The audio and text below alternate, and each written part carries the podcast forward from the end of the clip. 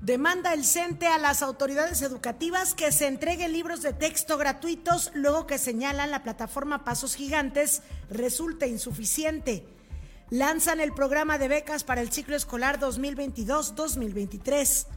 Xochitl será la candidata a la presidencia de la República. Ya recibió la constancia como representante del Frente Amplio por México. Millones de simpatizantes del PAN, PRI, PRD festejaron ayer domingo en todo el país esta designación. En Aguascalientes fueron miles de personas en todos los municipios. emprenden acciones de reforestación y restauración del suelo en Bosque de Cobos. Anuncia la gobernadora Tere Jiménez empleo temporal para mujeres del campo en Aguascalientes. Esta semana comienza el programa Bienestar en tu colonia del gobierno federal refuerzan coordinación, seguridades o corporaciones de seguridad pública, Procuración de Justicia y Sociedad Civil. Además, este fin de semana se llevó a cabo el certamen de belleza mexicana universal en Aguascalientes. La ganadora fue María Fernanda de Michoacán. Esta y más información hoy en Noticiero 2.9. Noticiero 2.9, el informativo digital de Aguascalientes. ¿Qué tal? Muy buenos días. Son las 8 de la mañana con 6 minutos de este lunes 4 de septiembre de 2023. Bienvenidos a Noticiero 2.9. Una servidora Lisette Romero le agradece que nos acompañe en una emisión más de este informativo digital de Aguascalientes. Noticiero 2.9 que se transmite a través de las páginas de Facebook Noticias 2.9, Zona Deportiva y Canal 2.9, así como en la página de YouTube Noticias 2.9. Acompáñenos porque en la siguiente hora créame que le tenemos información para arrancar la semana, esta primera semana ya oficialmente del mes de septiembre, completita del mes de septiembre, con información muy interesante, sobre todo en materia educativa, sobre esta polémica de los libros de texto en Aguascalientes que están amparados para que no se haga la distribución. Sin embargo, pues el CENTE ya se manifestó al respecto y demanda que estos sean repartidos. Estaremos platicando con el líder del CENTE en unos minutos más. También le tenemos información importante en materia de política, esto que ocurrió el fin de semana, la prácticamente ya designación de Xochil Gálvez como pues la representante del Frente Amplio por México para las elecciones presidenciales del próximo año. Hubo manifestaciones de apoyo, celebraciones, festejos el día de ayer domingo prácticamente en todo el país en algunos lugares más seguidores, en otros lugares menos, pero estaremos platicando también de esto más adelante, información de seguridad, información de medio ambiente, también importante para que ustedes se queden con nosotros. Y saludo como cada mañana que me acompaña en los micrófonos y en la producción Ramón Tiscareño. Ramón, muy buenos días. ¿Qué tal, Lisa? Muy buenos días, muy buenos días al auditorio, buenos días a todas las personas que ya se conectan a nuestras transmisiones de Facebook y YouTube. Bienvenidos a Noticiero 2.9 de la mañana con Lice Romero y un servidor, esperando que se queden con nosotros esta hora y fracción de información, lo más destacado, lo más importante de este fin de semana, que hubo muchísima información, Lice Romero no dejó de trabajar, un servidor no dejó de trabajar en eh, la información que se dio todo el fin de semana, muchos eventos, así es que quédese con nosotros porque le tenemos lo mejor. En este momento Vámonos rápido con el detalle del clima, porque el clima también es noticia en este momento. Aguascalientes amanece ahora sí, totalmente soleado y sin probabilidad de lluvias. Todo el día se mantendrá el solecito. Para las personas que les gusta este clima, bueno, pues hoy va a ser calor desde ayer, ¿eh? Efectivamente, desde ayer ya se sintió el calor y amanecemos con una temperatura de 18 grados centígrados y bueno, pues eh, tendremos una máxima de 29 y una mínima de 15. Así es que bueno, pues para que todos ustedes estén al pendiente de estas condiciones del clima, porque recuerden que bueno, pues hay que prevenir los golpes de calor, a pesar de que ya estamos entrando, fíjate que ya va a entrar, Lizeth, según la Conagua, el segundo frente frío, o sea, ya entró el primero ya pasó y ahora, bueno, viene el segundo frente frío que será a partir de los inicios del mes de septiembre. Recordemos que, bueno, pues ya está por entrar el otoño, así es que, bueno, pues ya se vienen estos tiempos que a muchos, a muchos nos gustan. Por el momento, bueno, pues en Aguascalientes, como les digo, eh, mucho calor, mucho calorcito el día de hoy. Eh, la máxima se registrará a partir de las 4 de la tarde y a partir de las 5 empezará a descender la temperatura para, bueno, dejarnos dormir a gusto el día de hoy. Hoy. Hoy iniciando semana, Lizeth Romero, iniciando este lunes 4 de septiembre, bueno, pues este es el clima.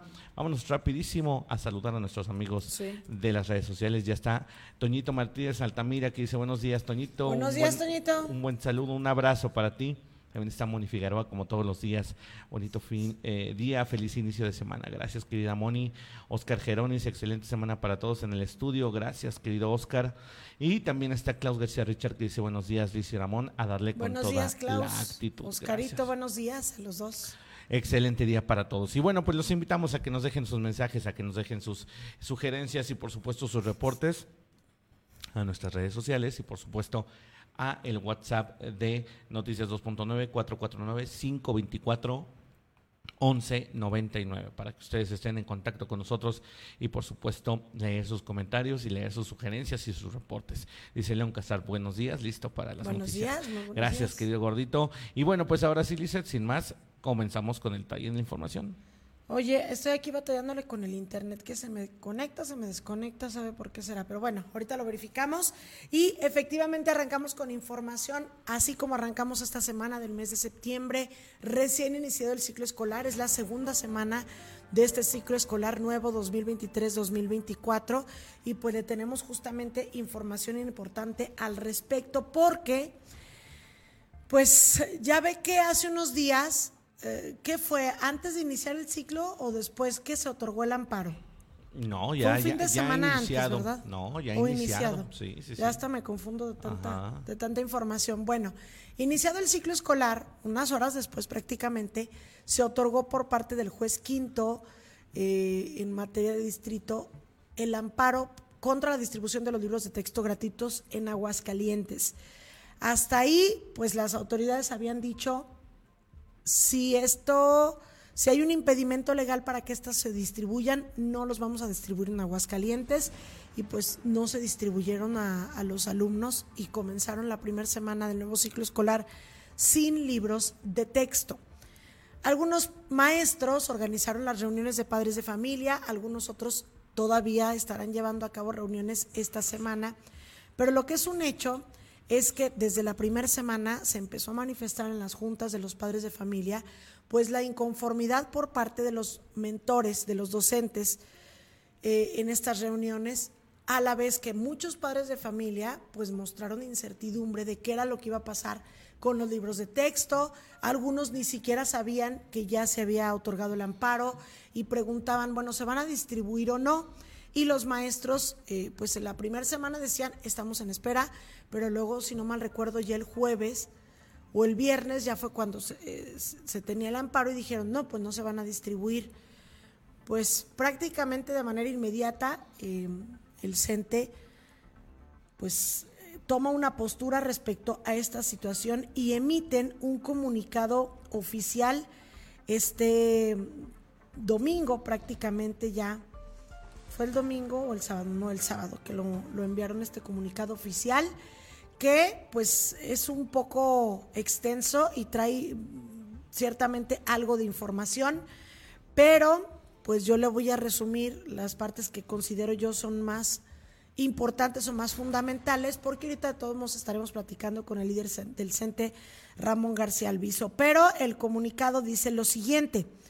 En Aguascalientes es necesario que se escuche la voz del Magisterio Hidrocálido, quienes, además de trabajar en el ámbito educativo, somos en su mayoría padres de familia, por ende, dan a entender, pues tienen derecho a opinar.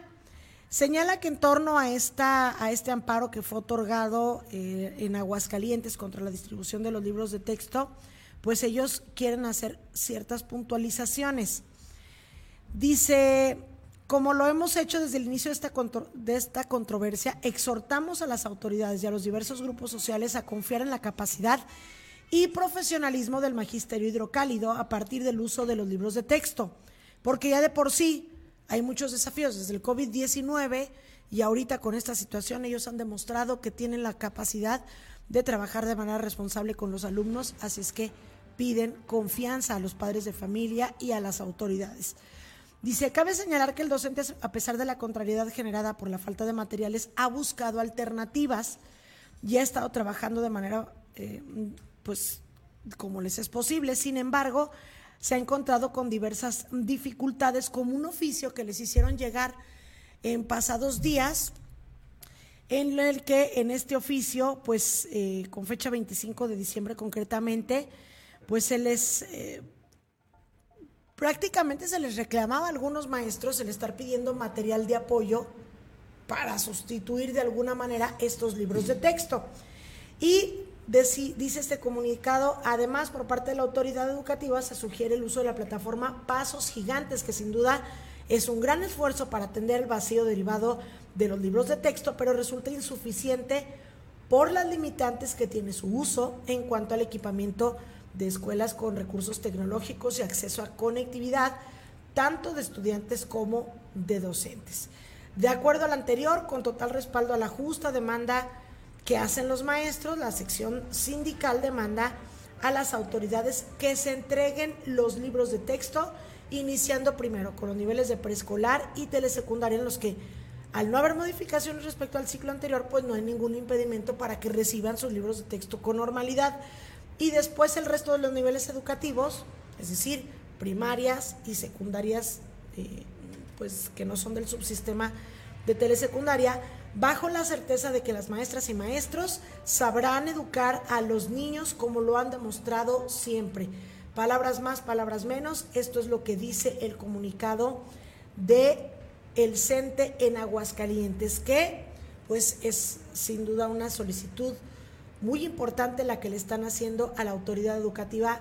Déjenos trabajar y a los padres de familia también, denos la confianza para poder trabajar y permítanos trabajar con otro tipo de material. Y justamente queremos platicar sobre este comunicado con el líder de la sección 1 del Center, profesor Ramón García Alviso, a quien ya tenemos en la línea telefónica y saludamos con gusto.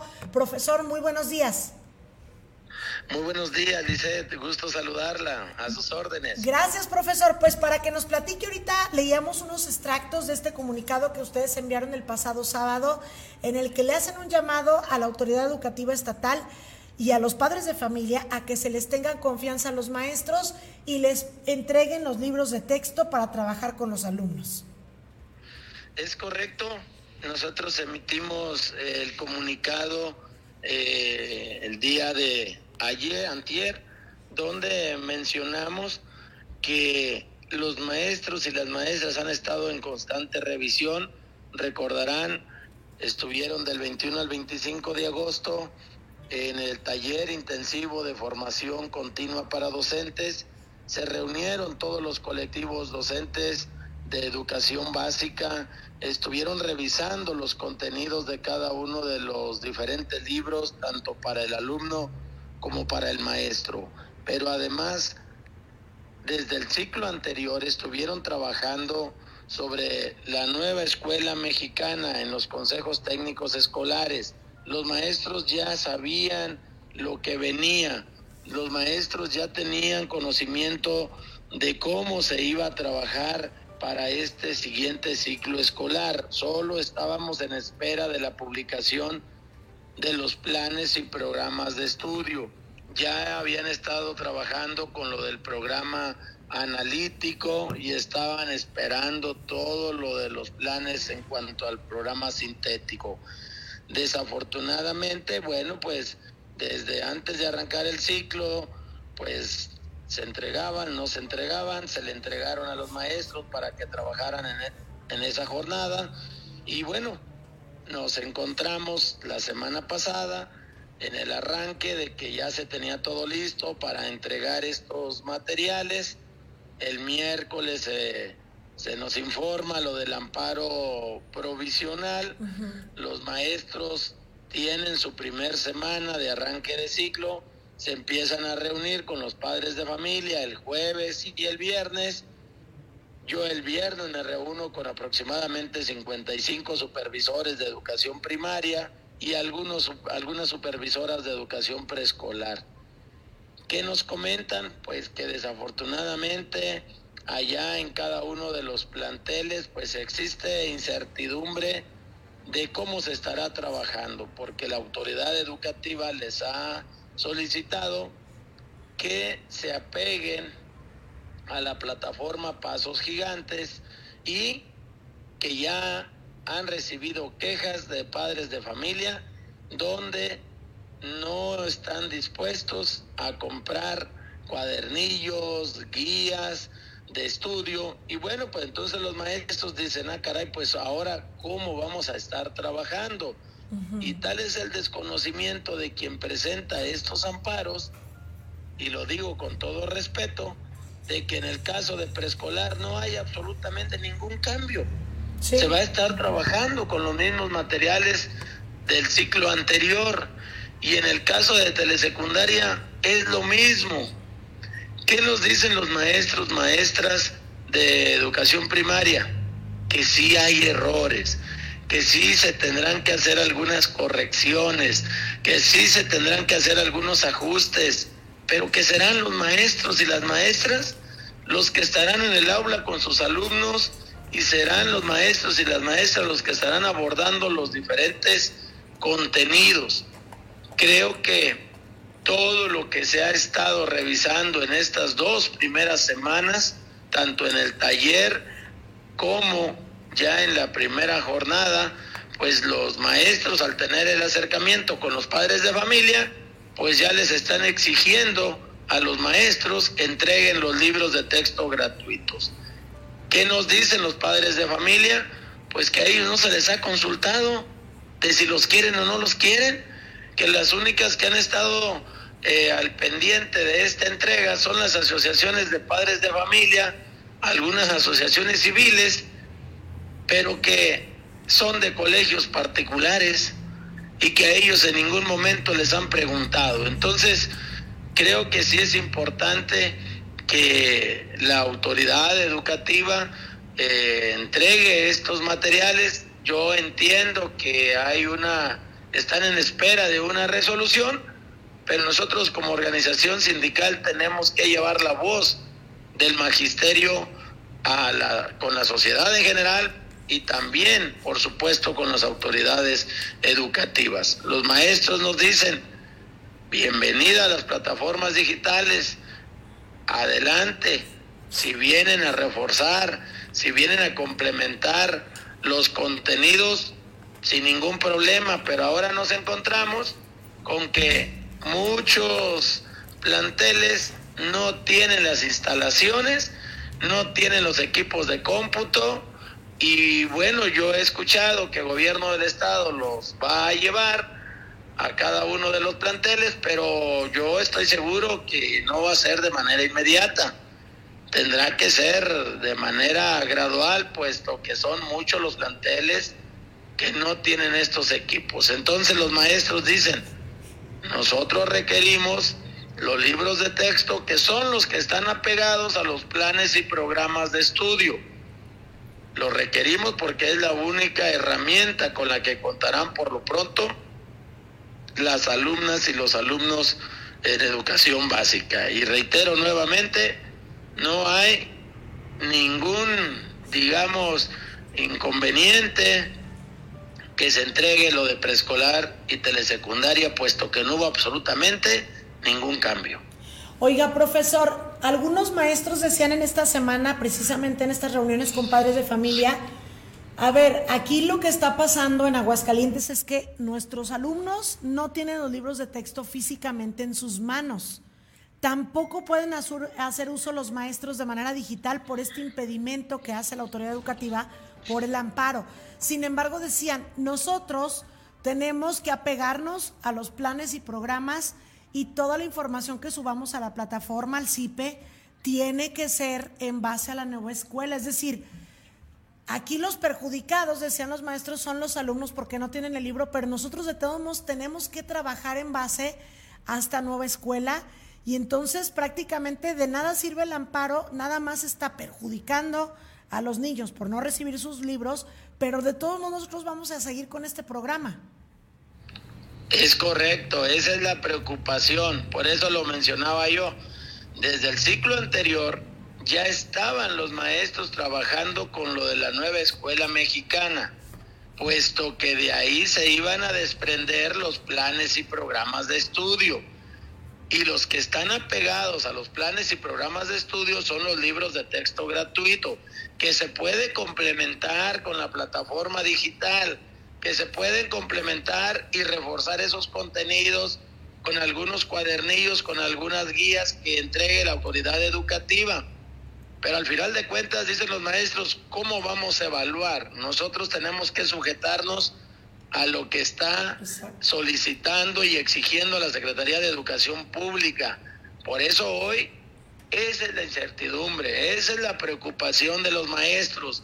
Ya tuvieron la primera semana, estuvieron con la fase diagnóstica, continuarán esta semana y la preocupación es ¿y qué va a pasar si yo no puedo abordar de manera digital y mucho menos tener en físico estos materiales? Por eso el respaldo de la organización sindical a sus maestros, a sus maestras, y después de escuchar todas las voces, tanto de directivos como ATP, como docentes, pues por eso emitimos este documento donde ahí nosotros plasmamos todo lo que nos han dicho las maestras y los maestros y de por sí venimos de un retraso por motivos de la pandemia y ahora nos encontramos con esta situación, pues los más afectados son las niñas, los niños, los jóvenes y los adolescentes. Profesor, eh, decía usted ahorita en, pues en su mensaje esta situación de que a los padres de familia, es decir, a las mesas directivas, a las asociaciones, a los que están en cada uno de los planteles educativos, no se les preguntó. Estas determinaciones las han tomado algunas organizaciones particulares que tomaron la decisión de interponer un amparo por este motivo, pero que prácticamente no, no están en las escuelas públicas. Entonces, eh, decían los maestros, aquí los perjudicados son nuestros niños y las autoridades y los particulares eh, en ocasiones cada año toman diferentes decisiones y nosotros tenemos que apechugar y nosotros somos los que le batallamos en el aula, pero aquí estamos dando la cara y no es posible que se tomen por este tipo de decisiones eh, o se esté afectando a los niños que a final de cuentas son los que no reciben su libro y que me imagino en todo el, en todo el curso pues tienen que estar escribiendo una cosa y otra puesto que no tienen el libro para trabajar. Es decir, se les complica más el día a día, el, la hora a hora y minuto a minuto. Sí, lo dice usted atinadamente. Hay una gran diferencia entre las escuelas particulares donde las características son completamente diferentes a las escuelas públicas. Nosotros como organización sindical siempre estaremos en la defensa de la escuela pública, somos partidarios. Yo soy padre de familia, mis hijos están en la escuela pública, a mí no me han consultado, a mí no me han consultado eh, como padre de familia de si los quiero o no los quiero. Entonces, ¿por qué van a decidir otras personas? el derecho que tienen los niños, las niñas, de recibir una educación de calidad, que es lo que brinda el magisterio aquí en la entidad. Aquí ya tenemos una cultura, la cultura de la superación profesional, la cultura de la profesionalización docente, tenemos un magisterio responsable, un magisterio comprometido. Por eso también la molestia de las maestras y los maestros porque no se está depositando la confianza en ellos, que son los que estarán con los alumnos en el aula, que son los que tienen el acercamiento y la comunicación con los padres de familia. Y lo reitero nuevamente, tal es el desconocimiento que se amparan para que no se entreguen los libros de preescolar y telesecundaria cuando ahí no hay absolutamente ningún cambio. Entonces, pues nosotros le solicitamos a la autoridad educativa aquí en la entidad que se puedan hacer estas entregas y que nosotros como organización sindical escucharemos a las maestras y a los maestros, pero además estamos al lado de ellos y los respaldamos en todo lo que tengamos que hacer. Profesor, finalmente, legalmente es posible, ustedes tienen un departamento jurídico en el sindicato y, desde luego pues muchos de los maestros también son expertos en este tema legalmente es posible que sabemos que el amparo es provisional, eh, no es definitivo, eh, pero aún y cuando em, pues esta situación o si esta situación no se resuelve pronto, es posible que por decisión de la autoridad se les repartan los libros aun y cuando todavía se tenga el amparo? Mm, la autoridad educativa a nivel federal y a nivel local pues tiene que respetar las cuestiones jurídicas.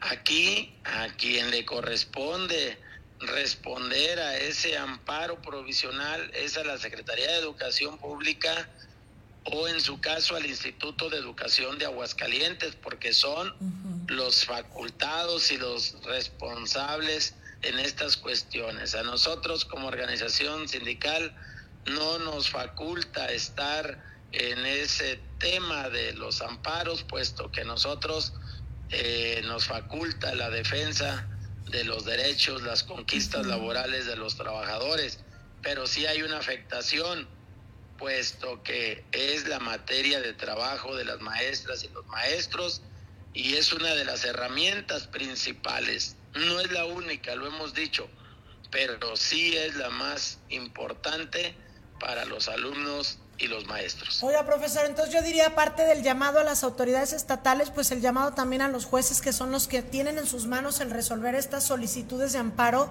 pues que consideren esta voz que están presentando los maestros, el magisterio, puesto que quizá ellos con ciertos argumentos de abogados puedan resolver en cierto sentido, pero ya sabiendo el interés superior, que es el de la mayoría, que son sobre todo nuestros alumnos, pues que, mm, en todo caso no otorgaran los amparos. Claro, claro que los jueces deben de ser muy profesionales, los jueces eh, tienen facultades, pero también tienen que apegarse a lo que corresponde en este caso en el tema educativo y al derecho de las niñas, de los niños y también la exigencia y la postura de los maestros y las maestras aquí en el Estado y a nivel nacional. Bien, profesor, pues este, nada más, finalmente, ahora sí, este oficio ustedes se lo hacen llegar a la autoridad educativa estatal, al gobierno del Estado, ¿qué es lo que va a pasar o qué, qué respuesta esperan ustedes o cuándo? Bueno, nosotros este documento lo giramos a todos los maestros, maestras y a todos los trabajadores de la educación en relación al tema de los libros de texto gratuitos después de escuchar las voces de todos los compañeros, tanto directivos como personal docente. Esta semana estarán recabando alguna información eh, los supervisores de educación básica y nosotros lo haremos llegar a las instancias correspondientes. Pues esperando una respuesta, pues estaremos pendientes, profesor, de lo que ocurra de, digo, si se da algún tipo de amparo, alguna cuestión legal y por supuesto de la respuesta de la autoridad educativa. Le agradecemos nos haya tomado la llamada, profe. Muy, buenos muy buen día.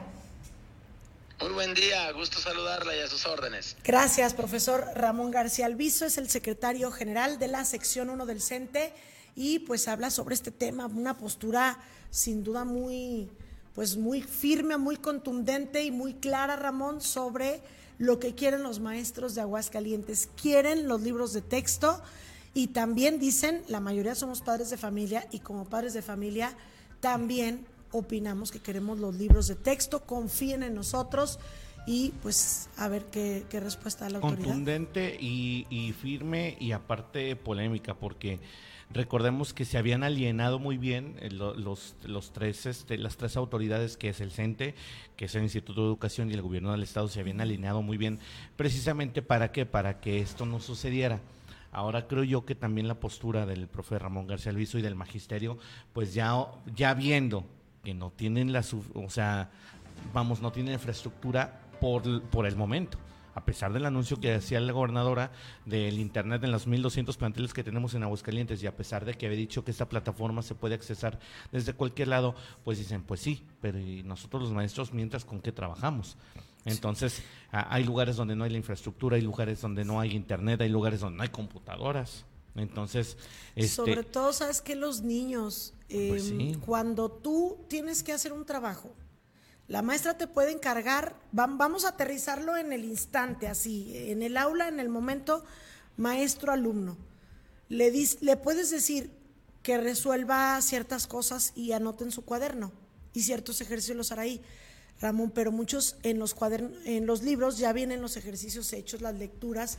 Imagínate el estar imprimiendo copias diario para todos los niños, los niños el estar llevándose copias a sus casas, logísticamente es complicado, pero cuando tengan que escribir, por ejemplo, un problema de matemáticas que en un libro nada más lo resuelves y le pones el número, acá lo vas a tener que escribir completo en el cuaderno.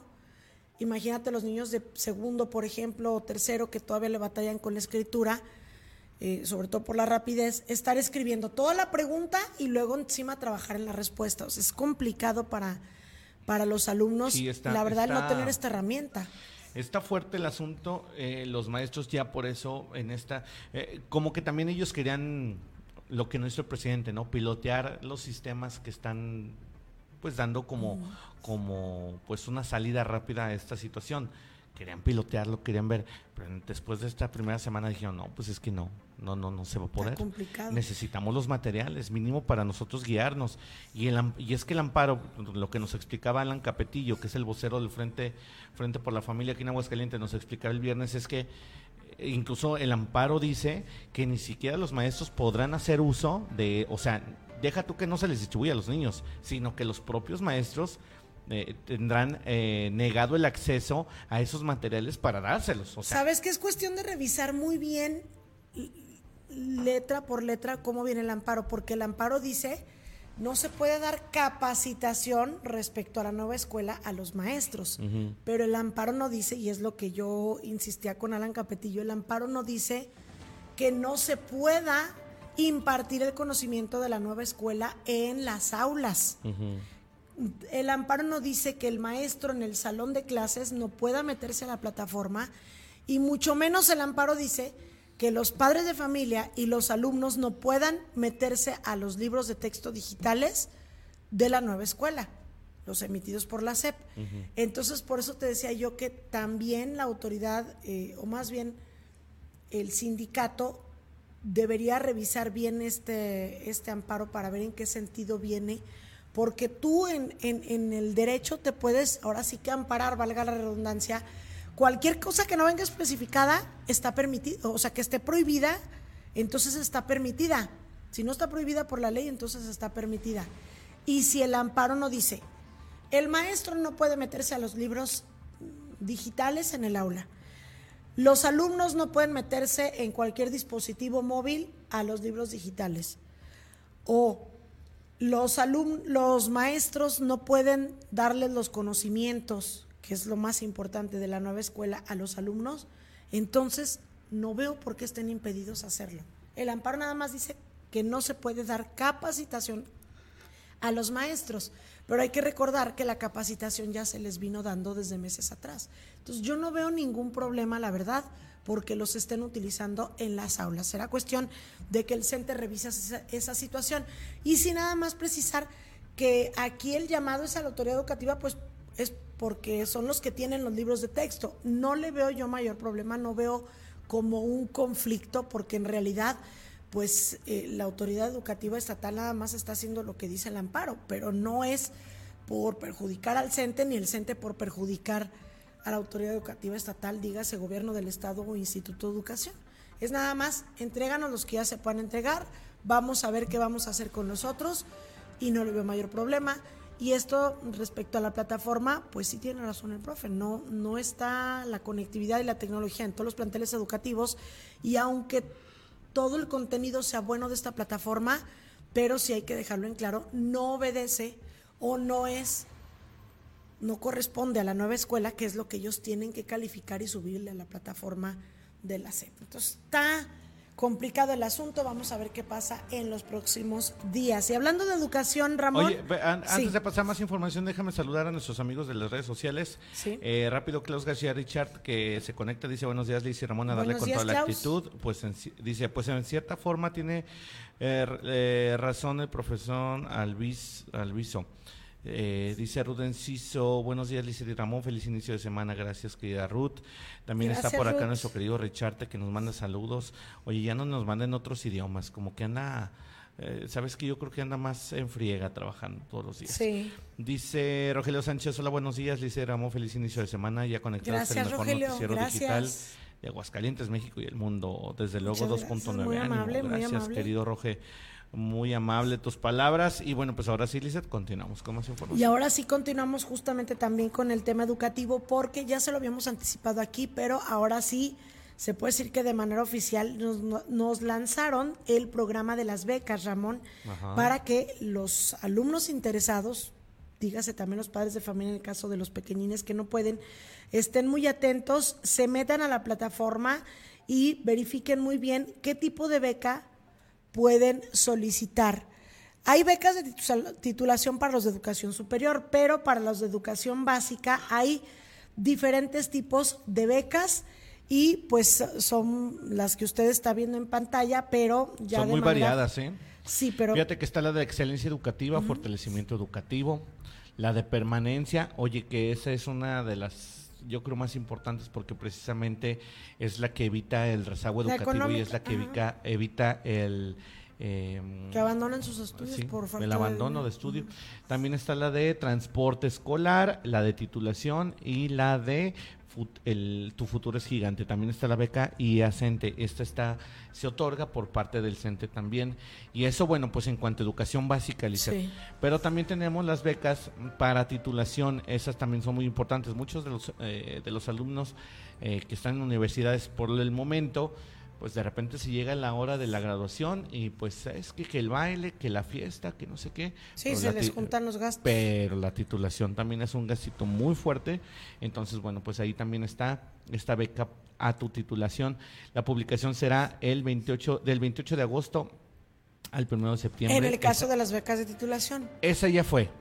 De fue. las otras, de las Ahora el otras registro de están- solicitudes es del 4 al 6 de septiembre, o sea, del día de hoy hasta el 6 de septiembre, para que usted lo tenga O sea, muy hoy, mañana y pasado Y mañana, pasado, para que no se le pase. Y la otra cuestión es, para todos los niveles, eh, es decir, preescolar, primaria, secundaria y educación superior, hay becas, pero también el Instituto de Educación informa que hay becas para instituciones privadas. Esta es la eh, beca, bueno, para, para la beca, ay, perdón, aquí es que se me movió. Hay para colegios también, ¿eh? becas por si lo quieren consultar. Y las convocatorias están vigentes para este ciclo escolar 2023-2024. Son la beca de educación especial y barreras para el aprendizaje para primaria y secundaria en el caso de los, de los colegios. También está la beca de titulación que eh, se puede dar para universidades privadas también. Y la beca Tu Futuro es gigante, así como beca de transporte, estímulo, excelencia educativa para primaria y secundaria. Bueno, y estas usted las puede consultar ya en el portal del Instituto de Educación, que es www.iea.gov.mx, diagonal becas. O puede pedir informes al 449-910-5694 en el Departamento de Becas, que se encuentra ubicado en la avenida Manuel Gómez Morín, sin número, en el complejo Tres Centurias, para que no se le pase. Cheque en cuál eh, puede encajar su hijo y pues que soliciten una beca para que se ayuden en la economía familiar, ¿verdad? Y vámonos a, otra, a otro tipo de información, Ramón, son las 8 de la mañana con 42 minutos. Vámonos a la política. Todavía tenemos muchas notas, nos vamos a ir rapidito porque vámonos al tema de la política. Ya prácticamente es un hecho, Xochil Gálvez, tras haber ganado primero el, el sondeo, ¿verdad?, que se hizo a mediados de la semana eh, que era el 50% del proceso de selección de su representante, y el otro 50% iba a ser el domingo eh, con las votaciones, pero se suspendió, toda vez que el PRI pues ya determinó que mejor será Xochitl su candidata o su representante. Bueno, pues ya el día de ayer, domingo, ella recibió su constancia como representante del Frente Amplio por México. Beatriz Paredes ya en unos días eh, o hace unos días emitió un mensaje en donde le muestra todo su apoyo a Xochil Gálvez, se hace un lado de, de, la contienda y ya con esto, esto era lo que faltaba prácticamente, porque una cosa era lo que decía Lito o lo que decía el PRI y otra lo que realmente y, si era la persona que estaba participando en el proceso, que era Beatriz Paredes, pero ya con el mensaje de Beatriz Paredes en el que dice, pues no me bajo de esta contienda y reconozco que el resultado le favorece a Xochil Gálvez, pues ya con esto prácticamente se estaría dando por concluido el proceso. Y justamente nuestra compañera Ceci Ruiz nos platica eh, sobre esto de cómo estuvo la finalización del proceso que se dio justamente ayer domingo. Adelante, Ceci, con la información. La tenemos ya eh, lista. Muy buenos días. Adelante, Ceci. Muy buen día, ya lunes, inicio de semana y espero lo estén empezando muy bien, porque aquí en nuestra ciudad lo empezamos de maravilla, porque ya concluyó el proceso aquí en nuestra ciudad con participación de más de 68 mil ciudadanos. Y así lo dio a conocer el especialista electoral integrante del comité local, Luis Fernando Landeros Ortiz, quien puntualizó que cada participación fue validada una a una, además de subrayar que fue uno de los estados en el que más se mostró gran número de personas que mostraron su simpatía por los aspirantes. El especialista electoral también informó que este proceso se llevó a cabo con puntual seguimiento a los cronogramas que determinó el Comité Nacional. Tal es el caso que apenas hace unos días se informaba sobre los puntos en los que se llevaría a cabo la consulta ciudadana el próximo domingo, la cual fue suspendida tras los resultados del sondeo que era la primera parte del proceso, por lo que este domingo se dio ya por concluido el proceso. Hasta aquí mi información, volvemos con ustedes al estudio. Buenos días y tras darse por concluido el proceso y que Xochitl eh, pues ya recibe esta constancia de mayoría es que en las diversas entidades del país pues empieza a, cerrar este proceso y justamente aquí en Aguascalientes eh, el día de ayer se reunieron pues integrantes del comité directivo estatal y diversos simpatizantes. Pero si te parece, vamos a escuchar el mensaje que dio el presidente del PAN en Aguascalientes, Javier Luevan. Yo quiero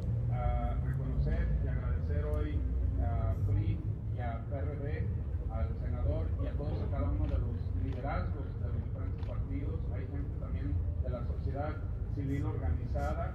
Reconocemos también al comité organizador que las últimas semanas fue de mucho trabajo para eh, estar preparados al desarrollo de lo que hubiera sido hoy la jornada. Ya se dijo aquí, fueron cerca de 70 mil registros validados en, todo el estado. Pues ahí están las palabras de Javier Luébano, ya concluyendo este proceso de selección de su representante del Frente Amplio por México para la contienda presidencial del 2024. Y también, como ya veíamos ahí, en algunas imágenes, Ramón, pues se hizo la concentración no solo de los integrantes del Comité Directivo Estatal, del representante de Xochil Gálvez en Aguascalientes, que es el senador Toño Martín del Campo, sino también de muchos simpatizantes, no solo del PAN, sino también del PRI, del Partido Revolucionario Institucional y del PR del Partido de la Revolución Democrática. Prácticamente todos acudieron a festejar este triunfo, por decirlo así, de Xochil Gálvez y a manifestarle todo su apoyo para que los represente, es decir, para que sea su candidata en las próximas elecciones. Estamos viendo también imágenes de la concentración que se hizo en los diversos municipios, en Calvillo, en Tepesalá, en Cocío, en Rincón de Romos, en Pabellón de Arteaga, en Real de Asientos, pues prácticamente en todos los municipios del interior. También se reunieron personas, en algunos se reunieron menos que en otros, pero en lo general, si sumas las poco más de 10 mil, eh, perdón, poco más de mil personas que se tuvieron en la plaza de la patria aquí en el municipio de Aguascalientes, más los que se juntaron en Calvillo, más los de todos los otros municipios, que el Calvillo desde luego fueron más, pues estamos hablando también Jesús María, em, se reunieron ahí, mira, están. Eh, sí, son miles de personas las que se estuvieron reuniendo en lo que respecta aquí en Aguascalientes. Pero obviamente a nivel nacional se hizo una gran concentración en el Ángel de la Independencia, Ramón. Ve nada más, pues si son muchas personas, decían por ahí en mensajes de texto algunos chairos que, eran muy poquitas personas que habían abandonado a Xochitl Galvez. Yo no veo que sean poquitas. Ni que la hayan abandonado. ni que la hayan abandonado. Ve nada más todas las personas que se reunieron en torno al Ángel de la Independencia, donde justamente Xochil Gálvez pues eh, emitió un mensaje a todos sus seguidores, a todos los que estará representando tanto del PAN como del PRI y del PRD, por cierto, acompañada de muchos em, pues personas comunes, de gente que ya ha conocido a lo largo de, de su campaña. Si te parece, vamos a escuchar algunas de las palabras, desde luego de agradecimiento, pero también de compromiso de Xochil Gálvez eh, para esta, esta encomienda que se le hace ahora. Adelante. Hace apenas unos meses la oposición estaba desunida y desmoralizada. La pregunta no era si podíamos ganar, sino por cuántos puntos nos iban a derrotar. Decían por todos lados, no hay oposición. Y hoy hay oposición. Que se oiga Personas que se reunieron en torno fuerte y claro. Aquí está la oposición. En muy poco tiempo le dimos la vuelta al pesimismo. Me lo dicen en las calles, me lo dicen en las plazas. Juntos recuperaremos la esperanza.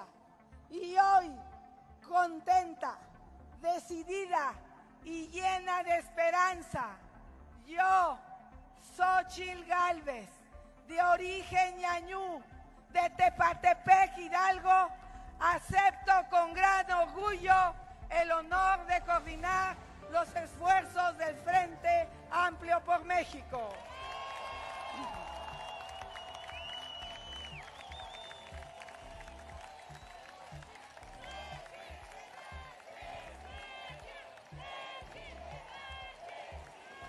La meta es muy clara. Vamos a abrir las puertas de Palacio Nacional. Esa puerta lleva cinco años cerrada. La cerraron con mentiras, la cerraron con insultos, la cerraron con odio, la cerraron para todos los que no piensan como ellos. Iba y reiteró Xochil Gálvez, no vamos a permitir, lo dijo una vez más, y que creo que esto es de lo más impactante que ha dicho y lo que más le pega, así estilos, estilo lo que decía Andrés Manuel López Obrador en campaña, no vamos a permitir ni huevones, ni pendejos, ni qué, ni rateros, Es que, es que lo hiciste al revés, es ni corruptos, Ni huev- corruptos, ni, ni huevones, ni huevones, corruptos, ni ni pendejos. Bueno. Así lo dijo. Pues ahí está, ya me lo iré aprendiendo. Ya me lo iré aprendiendo. No soy, no soy Xochitl ni estoy proponiendo nada. Bueno, vámonos a otra información. Son las 8 de la mañana con 52 minutos. Tenemos buenas noticias en materia ambiental. Una demanda que hace mucha gente de la población, muchas organizaciones ambientalistas, es que se cuide el bosque de Cobos, que en muchas ocasiones ha habido intentonas de, eh, pues, ¿cómo se dice? Eh, Pues de adueñarse, de urbanizarlo. urbanizarlo y de adueñarse de ese, de ese pulmón. Exacto. Y ahora nuestras autoridades municipales están yendo ahí con una campaña en coordinación con otras organizaciones, una campaña de reforestación. Nuestra compañera Jackie López precisamente nos da a conocer de qué se trata. Adelante, Jackie. Muy buenos días. Ramón Lizet, auditorio, ¿qué tal? Muy buenos días, los saludo con muchísimo gusto y efectivamente, pues con el firme compromiso de realizar acciones en pro del medio ambiente, el presidente municipal León Montañez acudió la mañana de este sábado a los trabajos de reforestación del área natural protegida del Bosque de los Cobos con ejemplares de eh, mezquite de 3 metros de altura, lo que garantiza la supervivencia de los árboles en, un 90%. El alcalde Leonardo Montañez indicó que lograr una correcta conservación del suelo en las 98.2 hectáreas del ANP de Cobos a cargo del municipio de Aguascalientes se trabaja en expertos, se trabaja con expertos en la materia para llevar a cabo los trabajos de restauración de los suelos degra- degradados mediante la plantación de especies nativas para incentivar la polinización, Por su parte, también la regidora Mirna eh, Medina Rubalcaba llamó a la población a sumarse en el cuidado del medio ambiente, del plantar o adoptar un árbol para garantizar la mayor supervivencia. Julio César Medina Delgado, titular de la Secretaría del Medio Ambiente y Desarrollo Sustentable, agradeció al grupo modelo que se sumó a estos trabajos de reforestación con 70 voluntarios que durante varias semanas acudieron para hacer los eh, cajetes donde serán plantados los ejemplares del mezquite. Mi reporte, muy buenos días y bueno, pues seguimos en Noticiero 2.9. Gracias. Gracias, Jackie López. Mira, pues qué, qué, bien que están trabajando en eso. Muy buen tamaño de los árboles. Solo este llamado que hacía eh, precisamente la regidora Mirna, ¿no? Que ojalá que las personas que están colaborando en esto contribuyan en el mantenimiento de estos árboles, ¿verdad? O de estas áreas, porque es importante que si se planta algo, pues que se riegue. Y fíjate, que, fíjate que nosotros aquí en Noticias 2.9 somos amigos de varias asociaciones de defensa del bosque de Cobos y creo yo que es digno de resaltar lo que están haciendo las autoridades y que por fin pues se le esté dando esta apertura también a que a que se reforeste y a cuidar este este bosque, ¿no? Oye, que por cierto, yo no sé dónde queda, dónde dónde es el bosque de Cobos. Si tú em, vas por las para la zona de tolerancia, pasas el ¿cómo se llama? El corredor y adelantito de la zona de tolerancia, toda esa área. Oh, es el bosque de Cobos. Y viene dando, creo que acá donde tú trabajabas, ¿cómo se llama la comunidad? La, los Arellano. Los Arellano, toda esa zona es el ah, bosque de Cobos. Y da, creo, aparte de, si tú tomas la carretera por la embotelladora que está en la salida, en la 45. ¿En las Trojes? En la, no, esa es la de, bueno, sí, ya sé cuál la es. La 45 Sur ya ves que tomas una carretera que te lleva a um, Bajo de San José y esos lugares. Creo que toda parte de por allá, bueno, más o menos a esa altura, no sé hasta dónde llega exactamente. Pues es mucho. ¿eh? Pero sí es una muy buena parte del territorio que, que se, que, que se está pues que se considera como un pulmón de Aguascalientes, ¿verdad? Bueno, vámonos a otra información. Buenas noticias para las mujeres porque les están ofreciendo oportunidades de empleo, pero ¿dónde crees? ¿En dónde? Al estilo, al estilo de Estados Unidos, en el campo. Ah, ok. El gobierno del estado está teniendo unas oportunidades para las mujeres y esto nos da a conocer nuestra compañera Giselle Dávalos. Adelante Giselle, muy buenos días. Hola, ¿qué tal? Los saludo con muchísimo gusto y efectivamente con el propósito de apoyar a las familias más vulnerables del campo de Aguascalientes, la gobernadora Tere Jiménez anunció el programa de apoyo económico temporal a la población rural dijo que a través de la Secretaría de Desarrollo Rural y Agroempresarial se opera este programa en beneficio de alrededor de 500 personas, en su mayoría mujeres que viven en varias comunidades de los municipios de Aguascalientes, El Llano, San Francisco de los Romo, Tepezalá, Asiento San José de Gracia y Pabellón de Arteaga. El titular de CEDRAE, Isidoro Armendariz García, detalló que el objetivo es apoyar a los habitantes de la zona rural del estado para que realicen acciones sociales que favorezcan a su propia comunidad, como limpieza de cultivos, arreglo de terracerías y rehabilitación de caminos saca cosechas. Además, trabajarán en la limpieza de malezas en carreteras vecinales, retiro de escombros que impiden la libre circulación de agua en canales, ríos y arroyos, así como la reinstalación de algunos fantasmas reflejantes caídos en carreteras, entre otras cosas. Hasta aquí mi reporte. Gracias Giselle Dávalos por la información. Muy buenos días y continuamos con más. Tenemos información, Ramón, sobre un programa. Bueno, no nos han dado mucho a conocer de qué se trata, pero es más que nada para atender a la gente eh, en cuanto a cualquier duda que tenga respecto a los programas de la Secretaría de Bienestar del Gobierno Federal. Este programa se llama Bienestar en tu colonia y ya comienza esta semana. Van a estar en distintos puntos, por ejemplo, en Solidaridad, eh, allá por, por Avenida Poliducto. Tiene eh, Villas de Nuestra Señora de la Asunción. También el lunes, ya no vi cuál era de lunes.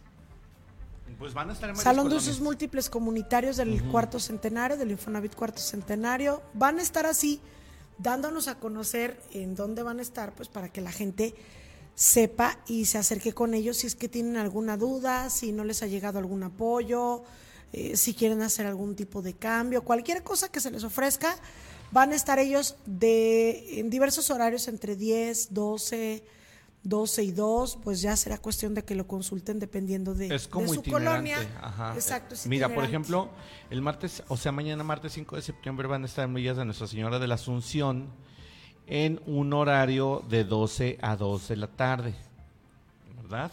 Sí. En la calle Ermita de San Sebastián, número 321. Bueno, eso es en cuanto a villas. En el Salón de Usos Múltiples Comunitarios, el miércoles 6 de septiembre, pero aquí dice, híjole, es que no alcanzo a leer. Fu- es en el, se me hace que es en el Ojo Caliente 4, pero déjeme ver bien. Eh, bueno, pues van a estar eh, el miércoles 6 de septiembre, que es lo que le digo que es así como itinerante y en varios lugares. El viernes 6 8 de septiembre van a estar en Solidaridad 3, Avenida eh, Poliducto, para que usted esté bien, Sí. bien al pendiente. En el Salón de Usos Múltiples Comunitarios en el Infonavit eh, eh, Cuarto Centenario, Lizeth, frente a la iglesia, el miércoles 6 de septiembre de 10 a 12 de la, del mediodía. Pero fíjate que lo que me sorprende es que nada más van a estar dos horas. Pero bueno, pues seguramente con eso yo creo que les va a alcanzar para dar información de los programas. Pues que nada más es resolver dudas, o sea, en sí no van a hacer un trámite así como muy específico, sino es solo resolver dudas. Si usted quiere preguntarles algo, Esta es información que nos mandan por parte de la de, de, mm, la Delegación del Bienestar aquí en Aguascalientes, la maestra Silvia Licón. Sí. Van a tener ahí a servidores de la Nación que pues bueno, funcionarios del gobierno federal para que usted esté al pendiente. Si usted necesita información o quiere ser acreedor a algún programa, bueno, pues ahí le van a despejar todas sus dudas y le van a decir qué papeles necesita y todo Exacto. el proceso, ¿verdad?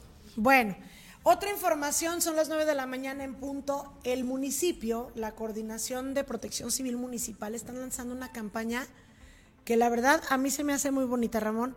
Se llama la campaña Tú también puedes ser un héroe para promover la cultura de la donación de sangre entre la población, que es tan necesaria para cuando en muchas ocasiones eh, tú tienes algún familiar internado, te piden sangre para operarlos o para simple y sencillamente estarlos atendiendo. Hay gente que tiene, no sé, por ejemplo, anemia, cuestiones así que requieren donación de sangre, alguna cuestión de un accidente y te la piden, buscas a medio mundo, llevas a mil personas y resulta que este no puede, este no puede, este no puede y te los rebotan y es entonces cuando entiendes la importancia de que la gente done sangre.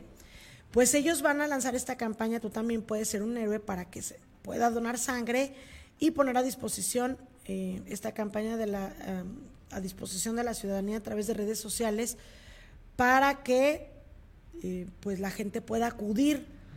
La iniciativa surge precisamente debido a los servicios que prestan los paramédicos porque dicen que es cotidiano. Ellos son testigos de la situación que sufren las familias cuando tienen un ser querido hospitalizado y que en ocasiones está en riesgo de muerte.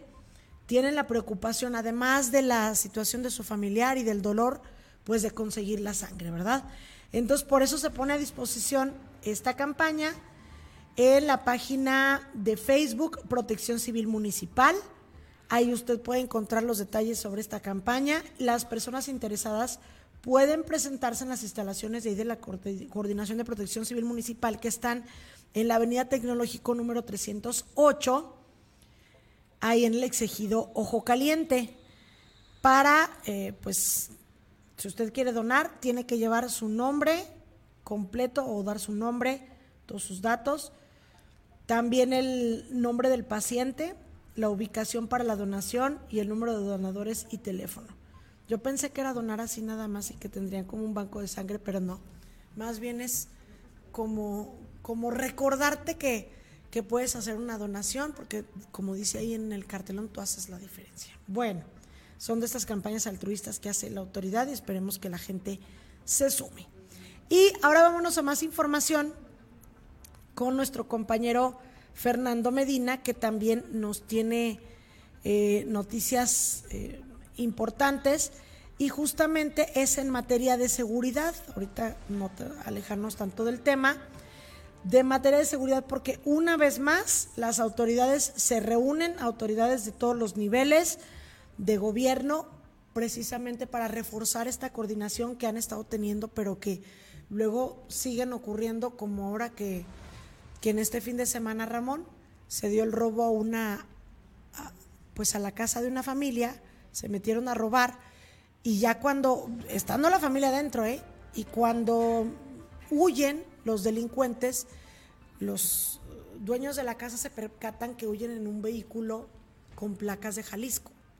Es decir, sigue ingresando gente de otros estados a delinquir Aguascalientes o quizá se traen vehículos robados, no lo sabemos, pero el hecho es que se siguen dando eh, casos de la delincuencia que se quieren prevenir. Adelante Fernando con la información. Muy buenos días.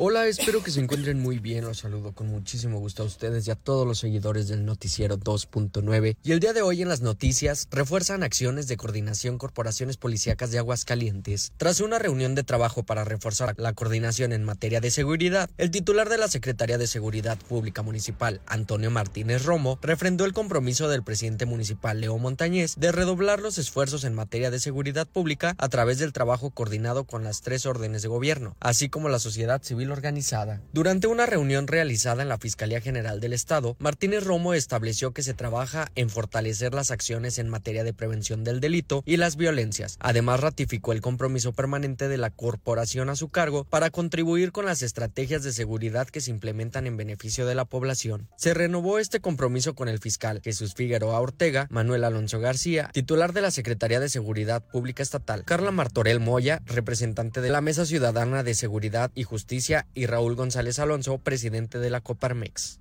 Por parte de la CNI, Gerardo Olmos. De la FGR, Jesús Grande Sánchez, fiscal en jefe de la Unidad de Investigación y Litigación, además de Gina Tiscareño, secretaria de Seguridad Pública de Jesús María. Hasta aquí la información del día de hoy. Nos seguimos escuchando a través de Noticias 2.9. Fíjate, y me llama la atención que esta reunión, Ramón, va más allá. No solo es respecto a la seguridad, es decir, no solo es policía estatal, Policía Municipal, Guardia Nacional y Ejército, sino también eh, justicia. Justicia y prevención también están reunidos ahí. Mira, se ve el fiscal, el secretario de Seguridad Pública Estatal, el jefe Platino. Mira, yo, yo comprendo esto de la esto de la prevención y que hay que ser empáticos. Por ejemplo, lo que nos ha estado viniendo a platicar a Poncho Robalcaba, yo estoy totalmente de acuerdo. Pero, por ejemplo, en el asalto ese que acaba de suceder, Lisette, Ahí es también que les contó el peso de la ley, porque luego son reincidentes y de veras que no se hace nada. Entonces, ojalá, ojalá y sí, este, pues le den un revés a la, a, la delincuencia. Y digo, estas reuniones eh, son muy de beneficio, pero a fin, a fin de cuentas, si no se logra, pues no se logra el cometido, que es a lo mejor inhibir un poco el, pues la delincuencia, pues sí mínimo que a los que delinquen y agarran, pues sí les caiga todo el peso de la ley, ¿no? Pues bueno. Bueno, ¿y hay más información de seguridad? Fíjate, Lizeth, que en Pabellón de Arteaga la gobernadora eh, hizo entrega de eh, pues algún equipo de trabajo y pues esto esto redunda en que en seguridad. Eh, fíjate que en el en este último en pues en pabellón de Arteaga en el en este último municipio que visitó en su gira del fin de semana pues entregó un camión de bomberos y patrullas en apoyo de la seguridad de los pabellonenses.